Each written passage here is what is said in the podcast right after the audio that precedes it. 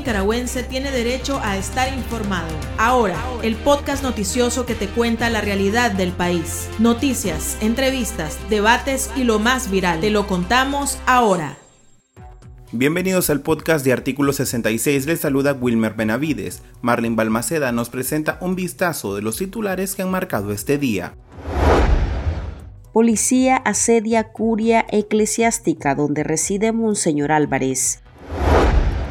Medios católicos internacionales denuncian la censura de Ortega contra la Iglesia.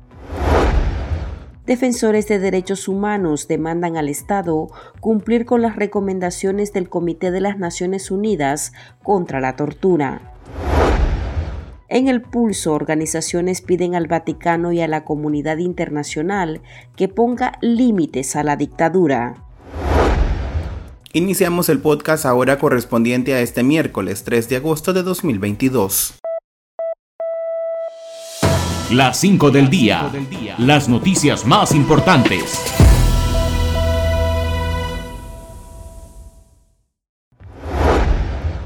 El Servicio de Información del Consejo Episcopal Latinoamericano y Caribeño CELAM reportó la nueva arremetida de Daniel Ortega en contra de la Iglesia Católica en Nicaragua, al cerrar seis radioemisoras de la diócesis de Matagalpa, administradas por Monseñor Rolando Álvarez. El Centro para la Comunicación del CELAM catalogó la acción como un nuevo golpe a la Iglesia por parte de la administración de Ortega, a la que llamó dictadura. En su reporte detalló que el régimen obligó el cierre de las radios bajo argumentos que fueron cuestionados por Monseñor Álvarez y luego de censurar el canal católico de la diócesis y el canal 51. La nota fue compartida por la Conferencia Episcopal de Nicaragua en sus redes sociales, con lo que dejan constancia de los atropellos. El portal Vatican News de la Santa Sede también hizo eco de la denuncia y de la posición de los sacerdotes nicaragüenses, quienes afirmaron que seguirán informando y denunciando cualquier situación de violencia a la libertad de expresión y religiosa. Un grupo de organizaciones de oposición, diáspora y de exiliados nicaragüenses iniciarán una campaña de recolección de firmas para una carta que será enviada al Papa Francisco con el objetivo de pedirle una posición más firme sobre la situación en Nicaragua. La carta dirigida al Vaticano es parte de las acciones de resistencia pacífica que estarán realizando a partir de este mes para obligar a la dictadura a tomar medidas como la liberación de los presos políticos. Los opositores también convocaron a los nicaragüenses a llenar los templos este próximo domingo 7 en rechazo a los actos represivos en contra de la Iglesia Católica. A su vez, propusieron incorporar la bandera azul y blanco en el paquete que se reparte durante la gritería chiquita, así como continuar sumándose al paro de consumo de combustible todos los miércoles. Escuchemos a Ernesto Medina, miembro de la organización Espacio de Diálogo y Confluencia de Actores Nicaragüenses. En estos momentos de dolor y rabia, hacemos extensiva nuestra solidaridad a todo el pueblo de Nicaragua. Al mismo tiempo, reiteramos nuestro llamado a la comunidad internacional, a los Estados miembros de la Organización de Estados Americanos, OEA, a las Naciones Unidas, Y a la Unión Europea, al Estado Vaticano, a que activen todos los mecanismos a su disposición para poner límites a tanto atropello por parte de esta dictadura a la libertad religiosa, a la libertad de asociación y a los derechos humanos de todo el pueblo de Nicaragua el cierre del canal RB3, conocido como el canal de la zona láctea, golpeó a su fundador, el periodista David Mendoza, y a la población matagalpina que veía en el medio de comunicación una esperanza para la gente más vulnerable de la zona porque realizaba obras sociales. En declaraciones a artículo 66, Mendoza atribuye el cierre a posibles razones políticas por darle espacio a sandinistas y no sandinistas durante los 18 años de existencia del canal. El joven reiteró que poco antes de la medida gubernamental, un colega le propuso alinearse con el partido de gobierno FCLN, a lo que se rehusó por ética. Sin embargo, fue un aviso de la censura que se concretó el 2 de agosto. En dos días, la dictadura censuró al menos ocho medios en Matagalpa, seis de corte católico y dos locales, el canal RB3 y la emisora comunitaria Radio Voz. Escuchemos al periodista David Mendoza. Ellos tenían este canal pues como una esperanza, pues más que todo la gente más vulnerable, porque era mi sueño pues de niño apoyar pues a, la gente necesitada, porque yo vengo de ahí y ahora que estaba en este medio de comunicación era una alternativa para promover eh, ayuda social y la gente siempre respondió porque ellos confiaban en nuestra transparencia y lealtad pues, hacia la población y toda la seriedad que teníamos en este pueblo que me vieron crecer y, hasta verme como un profesional. Y muy duro, pues lo que ha pasado conmigo me afectó demasiado y sea pues un sueño que se construyó y, y, vamos a tratar de mantenernos pues ahí siempre informando a la gente en nuestras redes sociales, vamos a hacer lo que podamos, lo que tiene a nuestro alcance. Representantes de organizaciones defensoras de derechos humanos, nicaragüenses e internacionales reiteraron su llamado al Estado de Nicaragua a cumplir con las recomendaciones brindadas recientemente por el Comité de las Naciones Unidas contra la Tortura. En un pronunciamiento señalaron que es imperativo que el Estado proceda a la liberación inmediata y sin condiciones de las personas presas políticas y mientras esto suceda, garantice que cesen los actos de tortura y se proporcionen condiciones de detención acordes a los estándares internacionales. Asimismo, urgieron la imparcialidad del sistema de justicia penal que dé credibilidad a las investigaciones sobre violaciones de derechos humanos en contra de reos políticos, pueblos indígenas, mujeres y otras poblaciones vulnerables e invitaron a la comunidad internacional a responder contundentemente y valerse de todos los recursos a su alcance para que el Estado de Nicaragua rinda cuentas por los atropellos cometidos desde abril de 2018. El presidente ilegítimo Daniel Ortega aseguró que Estados Unidos envió a un emisario para abrir comunicación con su régimen, pero este fue rechazado por llegar al país de manera clandestina.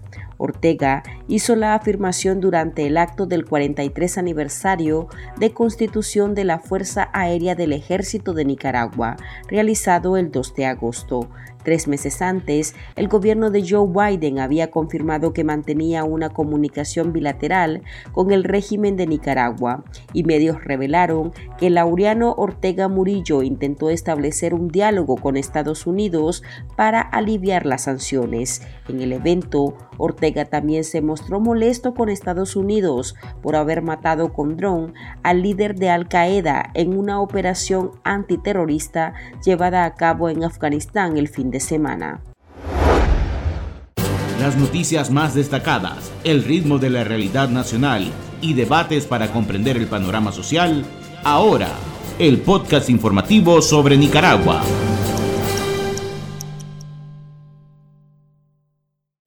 Ocho de cada diez personas de Nicaragua queremos vivir en libertad. Es nuestro derecho. Queremos ser felices. Demandamos respeto y cumplimiento de la Declaración Universal de los Derechos Humanos. Queremos vivir en paz, sin miseria ni opresión. Sobrevive la palabra y el camino, porque sos Nicaragua la guerrera del amor. Movimiento Autónomo de Mujeres.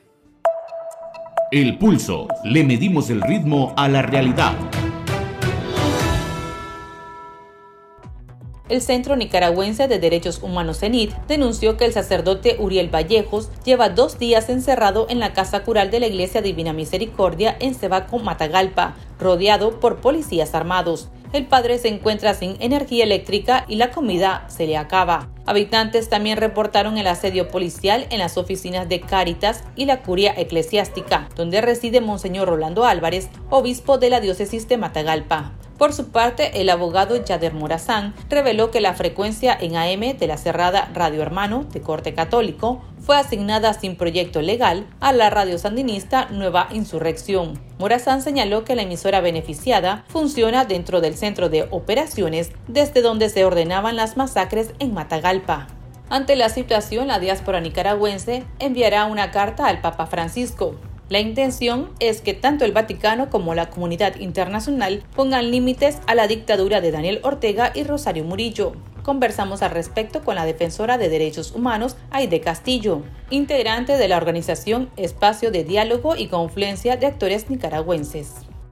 Reconocemos la autoridad que tiene el Papa Francisco como el máximo jerarca de la Iglesia Católica reconocemos que la Iglesia Católica en Nicaragua ha mostrado un alto compromiso en su pastoral social con las libertades y con la justicia social. Y reconocemos el rol que han jugado una buena parte de los líderes de la iglesia y también de los feligreses, ¿verdad? Como en 2018 ellos protegieron a la población que demandaba y sigue demandando libertades con justicia en Nicaragua. Vemos también cómo se va agravando la situación del país. Hemos visto la reacción de las conferencias episcopales de Costa Rica, de Chile, eh, hemos visto algunas manifestaciones de, la conferencia episcopal en Estados Unidos y en otros países, pero no hemos visto un posicionamiento ni un rol de protección como corresponde en este caso al Papa Francisco de lo que es prácticamente su iglesia. Pero también hemos visto cómo el Papa Francisco ha elevado su voz por la situación del ambiente en el mundo, por el tema de los migrantes. Lo vemos constantemente a él opinando internacionalmente y propugnando por los derechos humanos. Pero sentimos un gran silencio una gran ausencia de su voz y del Estado Vaticano, digamos, pidiendo realmente que la situación en Nicaragua cambie, que haya un alto a la represión. Hemos visto cómo la mayoría de los estados de la Unión Europea, de, Naciones Unidas, en el Consejo de Derechos Humanos, eh, eh, pero no vemos digamos, ese, ese papel protector que debería de tener para su feligresía. Bueno, ya antes de entrar a hablar sobre la postura del Papa, eh, ¿cómo se haría esta carta? Escuché de que estarían recolectando firmas. Sí, la carta por un asunto de que ya todo el mundo conoce los niveles de asedio, persecución y todo eso, la vamos a suscribir los exiliados nicaragüenses que eh, nos ha expulsado la dictadura, ya sea por razones económicas o por razones políticas, y, que, y que nosotros sabemos de que ya hay un porcentaje muy importante de la población que se encuentra fuera del país. Creemos de que ya es el momento que también nosotros como exilio político le pidamos, eh, no solo a él, porque estamos haciendo este trabajo con muchos líderes mundiales, con la comunidad internacional, que se ponga un alto, porque va a llegar un momento que en el país prácticamente solo va a quedar la dictadura con sus allegados, cuando Nicaragua nos pertenece a todos. ¿No tienen fecha exacta de cuándo tendrían que enviar esta carta? la carta ya empieza a circular a partir del día de hoy, se están ultimando los detalles y en cuanto veamos que hay un porcentaje sustantivo, eh, pues se le estaremos haciendo llegar y les enviaremos copia a ustedes con la cantidad de firmas que recolectemos, pero creemos de que este es el momento y, pensamos que no solo los que profesan la religión católica, me parece que es importante relevar que lo que se vive en Nicaragua es una problemática de derechos humanos que implica a todo un pueblo que está secuestrado, como está secuestrado el día de hoy el padre Uriel y lo más de 170 presos políticos. Si hay una iglesia con ese nivel de autoridad, con, con esa presencia en Nicaragua, creemos que es un poder que no puede desde el Vaticano ser indiferente a la situación que ya la están viviendo en carne propia, sus propios jerarcas, sus párrocos, sus obispos, los monseñores, y el mejor ejemplo que tenemos pues es la situación eh, de Monseñor Báez en el exilio y el padre Uriel preso en su misma iglesia porque no puede moverse y sabemos que a estas alturas ya se le está terminando el agua, la comida y sigue estando rodeado en la iglesia que no puede salir a ningún lado junto con otros delincuentes que están allá adentro. Ante una situación de secuestro como esta, creemos de que ya es momento de que, de que el Papa junto a la comunidad internacional pasen a acciones más beligerantes para proteger los derechos humanos en Nicaragua. Bueno, hablando sobre la actitud del Papa, precisamente, hace poco el Papa incluso fue muy cuestionado por sus declaraciones sobre Cuba y en particular sobre Raúl Castro, con quien dijo que tenía una relación muy humana. Y bueno, el Papa pues ha sido tildado por muchas personas como un posible aliado o de izquierda le dicen algunos o comunistas le dicen otros por esa cercanía que tiene con, en este caso pues con la dictadura de Cuba. Entonces, eh, ¿da la impresión que el Papa toma bando o es que realmente él prefiere una prudencia extrema? No sabría opinar por lo que él siente, piensa, sus inclinaciones. Lo que sí le puedo decir es que Nicaragua, como un pueblo mayoritariamente católico, no podría esperar menos del Papa Francisco que eleve la voz por la situación que vive Nicaragua. O sea, si, se habla del rol preponderante que tiene la iglesia en el mundo como propulsora de la paz, de los valores cristianos.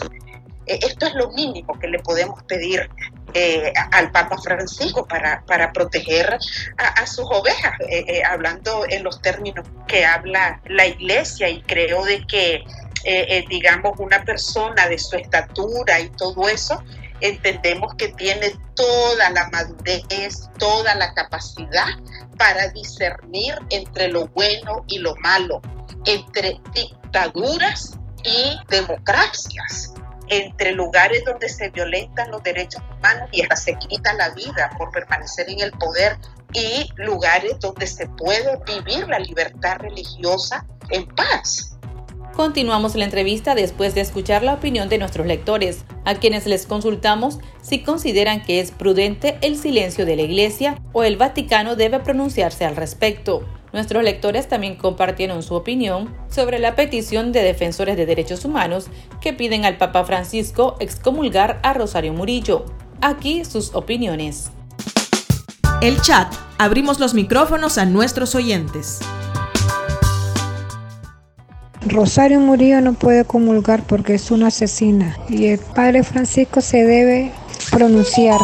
Así como van las cosas, creo que no se trata tanto de que se le pida ayuda o solidaridad al Papa cuando se supone pues que él como la máxima autoridad de la iglesia eh, debe pues responder por todo aquellos que están bajo su dirección. Entonces no, no es algo pues que, que requiera convencerlos, pues son sus iglesias, son sus sacerdotes los afectados.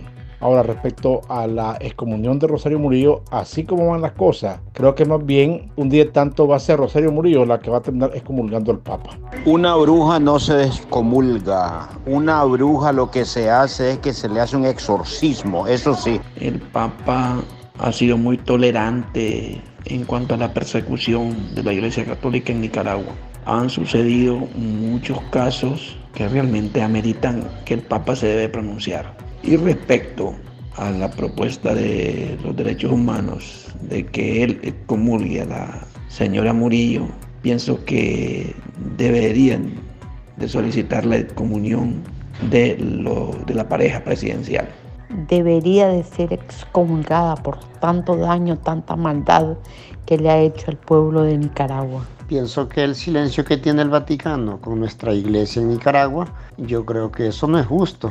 Verdaderamente se debería de pronunciarse y conforme la que van a descomulgar a, Rosario Murillo, creo que eso verdaderamente se tiene que ejecutar porque ella no se merece tener eso siendo una persona de ese tipo que está en contra de los principios cristianos porque verdaderamente no entiendo totalmente, es una cosa absurda. Yo creo que sería bueno que la excomulguen y que el Vaticano actúe automáticamente porque ya no se aguanta, no se soporta más la situación de Daniel y Rosario. Esos diablos son mero diablo que estoy comulgando. Esos diablos si no se han, hecho loco porque en realidad porque el cuerpo y la sangre de Cristo es sagrado. Yo no sé, el líder de nuestra iglesia que pasará al, al Papa Francisco, que, pensará todo su más allegado, porque ya ahora está, hasta Monseñor Rolando ahora el Álvaro está rodeado de policía ahora, lo tienen secuestrado más que todo, entonces se están tomando todas las catedrales ya. El silencio de la iglesia no, no debe ser, debían de hablar, así como habla Monseñor Rolando Álvarez. Y la bruja, claro, deben de haber excomulgado hace tiempo ya. Algunos expertos en temas religiosos, doctora, nos decían que si el Papa Francisco se pronunciaba, posiblemente no lo haga para no exponer más a los sacerdotes y para no perder posiblemente la poca comunicación que pueda sostener en algún momento con la dictadura de Ortega. ¿Ustedes no lo consideran de esa manera? Eh, sí. En ese sentido, me parece que qué más exposición se puede esperar para la iglesia. Yo creo que no podemos esperar lamentar otro Monseñor Romero en Nicaragua. Antier un feligrés, un delegado de la palabra que perdió su ojo. Cada vida cuenta. Y siempre hemos visto a veces que, que la diplomacia pierde la perspectiva y, no se debe de esperar hasta que corra más la sangre para que la comunidad internacional y este tipo de actores que tienen un rol preponderante en la toma de decisiones en el mundo eh, jueguen un papel preventivo y no hasta que ya lamentemos peores situaciones. Bueno, ya para finalizar, doctora, eh, unos defensores de derechos humanos estaban solicitando al Papa Francisco que excomulgue a Rosario Murillo. Ellos decían por sus prácticas diabólicas y actos fascistas. ¿Ustedes coinciden de que esta pareja dictatorial pues debe ser excomulgada? Si el Papa se pronuncia sobre eso, pues también sería un mensaje fuerte. No entraría en ese tipo de detalles porque creo que este es un asunto, eh, digamos, que trasciende. Este es un asunto institucional de una dictadura que va camino a una dinastía que está haciendo un daño de un alcance sin límite y de lo que nos va a costar reponernos. Creo de que el tipo de intervención, el tipo de, de, acciones que le estamos pidiendo, en este caso desde el espacio de diálogo, más de 40 organizaciones de la sociedad civil, de derechos humanos, de movimientos sociales, de víctimas, es un acto que trascienda, que logre promover un diálogo de alto nivel, una mediación que nos permita liberar en primer lugar a los presos políticos y eh, usar, o sea, en el buen sentido de la palabra, su autoridad para encontrar un desenlace a semejante barbarie que vivimos en Nicaragua, que no es nada diferente de lo que se está viviendo en otros países, porque sin tener una guerra declarada en Nicaragua hemos tenido más asesinatos que en muchos otros países que están en conflictos bélicos en este momento. Para estar al tanto del acontecer nacional y conocer las voces calificadas sobre la realidad nacional, ahora el podcast informativo sobre Nicaragua. En abril el fuego está encendido en miles que han dicho nunca más. Sembraron semillas de esperanza por Nicaragua. La tierra las acurrucó y germinó con amor. Sus rostros van por las calles, entre nosotros están. La semilla se multiplicó con flores y frutos, trayendo esperanza para resistir, a pesar de la plaga y maleza que quisieron dañar la semilla múltiples voces susurran, liberate, y desprendete de todo lo que te impide ser y volar en libertad. Que lo malo se va a acabar, que lo bueno ya va a empezar. Ya no quiero llorar de pena, solo quiero cantar a sus cenas, que el cielo me quiere cantar. Movimiento Autónomo de Mujeres. Sigo creyendo que lo malo acaba,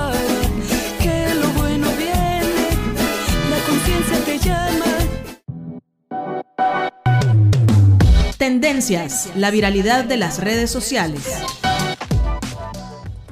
La organización Texas Nicaraguan Community en Estados Unidos demandó al cónsul de Nicaragua en Houston, Samuel Trejos, demostrar su desempeño en el cargo y resolver la situación de las familias que están a la espera de la repatriación de sus seres queridos. La organización denunció que han pasado 66 días desde que familiares reportaron el primer cuerpo de un grupo de nicaragüenses que falleció en mayo al intentar cruzar el río Bravo en su por llegar al país norteamericano. Sin embargo, aún no hay avances. En los últimos días, la entidad también ha registrado la desaparición de al menos tres migrantes nicaragüenses.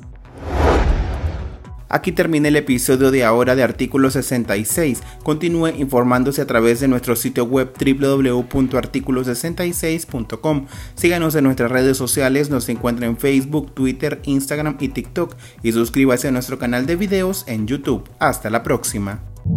La información veraz y de primera mano está ahora. No te perdás el podcast noticioso que te cuenta la realidad del país. Compartí y pasa la voz.